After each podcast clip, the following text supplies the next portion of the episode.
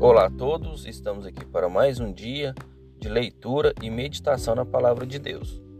Abra sua Bíblia comigo no livro de Isaías, capítulo 12, versículo 6, que diz assim: Exulta e jubila, ó habitante de Sião, porque grande é o santo de Israel no meio de ti. Então, aqui a palavra nos aponta que nós podemos, né, cantar e comemorar, pois Deus, né, ele habita no meio de nós, né? Então, a instrução é essa, né? Que por mais que a gente não tenha motivo para comemorar, motivo para ficar alegre em questão de conquistas, em questões de, de vitórias, o simples fato de Deus habitar entre nós já nos é motivo de alegria. Então nós podemos ficar alegres e comemorar, pois Deus o Criador dos céus e da terra, ele está no meio de nós. E essa é a porção, né? Essa é a porção da alegria, a porção do contentamento.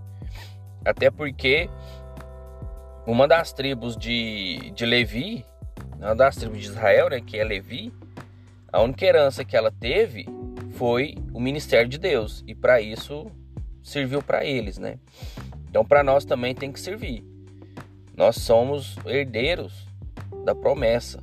Então nós podemos ficar alegres, podemos ficar satisfeitos, pois Deus ele vive no meio de nós.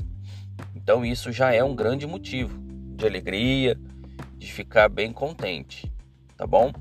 Que a gente possa é, meditar e levar essa palavra durante o nosso dia, durante a nossa vida. Por mais que a gente esteja numa situação às vezes complicada, nós podemos é, olhar para o céu e ver que e ter a certeza que Deus está ali e ele nos nos acolhe. E ele é o nosso pai. Então isso para nós é um motivo de bastante alegria, mais do que qualquer outra coisa.